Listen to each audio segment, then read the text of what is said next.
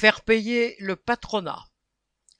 Contrairement à ce qu'affirment les promoteurs de la réforme Macron-Borne, le problème du financement des retraites n'est pas dû au fait qu'il y a de moins en moins d'actifs par rapport aux retraités. Le problème, c'est le rapport de force de plus en plus favorable au grand patronat dans la guerre qu'il mène contre les travailleurs pour leur voler toujours plus les richesses qu'ils créent. Les profits des grandes entreprises ont en effet explosé ces dernières années, comme les fortunes des capitalistes. C'est le résultat du gel des salaires, de l'augmentation des prix et de l'augmentation des cadences qui permettent aux patrons de faire faire plus de travail par moins de salariés. Rien que les trusts du CAC 40 ont fait en 2022 près de 160 milliards de bénéfices, quatre fois plus qu'en 2020.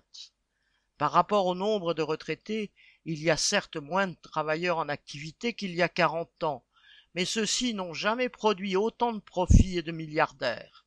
Il serait donc plus que légitime que ces profits servent à payer intégralement leurs retraites.